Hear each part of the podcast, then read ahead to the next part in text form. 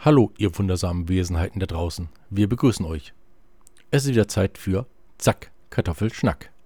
Wie schön, dass ihr dabei seid. Heute mit einer neuen Folge von Psst, Lesung. Heute ist die Isa leider nicht mit im Studio, denn sie hat dieses wundersame Gedicht äh, bereits für euch äh, aufgesprochen und vorgelesen. Ja, es heißt Weihnachtsfest beim Eisbergkönig. Geschrieben wurde es von Joachim Repke und zwar diesen November 2022.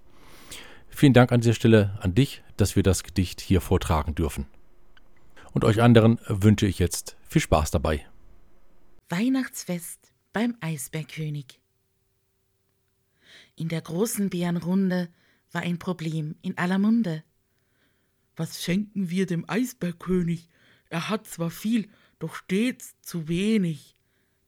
Der jüngste Eisbär sprach am Tische. Wir schenken ihm ein Netz voll Fische aus dem Meer und zwar ganz frische. Er bekommt viel Widerspruch. Und was ist mit dem Fischgeruch? Daran habe ich auch gedacht und mich einfach schlau gemacht, denn diese Fische riechen nicht. Der Geschmack ist ein Gedicht. Sie kommen aus dem Sternenmeer.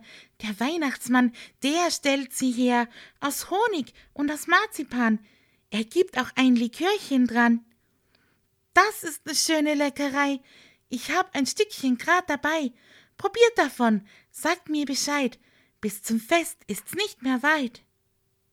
Geschmeckt hat es den Bären sicher, denn kurz darauf, mit viel Gekicher, bestellten sie im Winterwald das Gewünschte alsobald. Der heilige Abend brach jetzt an. Zusammen mit dem Weihnachtsmann ging der große Bärentross singend nach des Königs Schloss. Die Gaben wurden überreicht, das Netz mit Fischen war nicht leicht. Der Eisbergkönig war erfreut über diese Herrlichkeit. Er führte sie in einen Raum, dort brannte schon der Lichterbaum.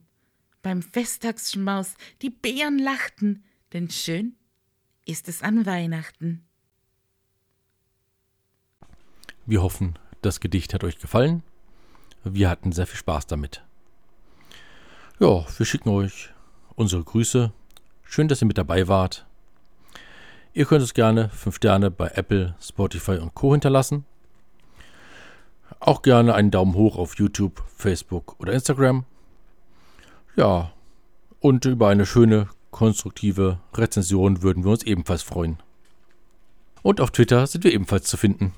In diesem Sinne, möge die Kartoffel wachsen, frohe Weihnachten und tschüss.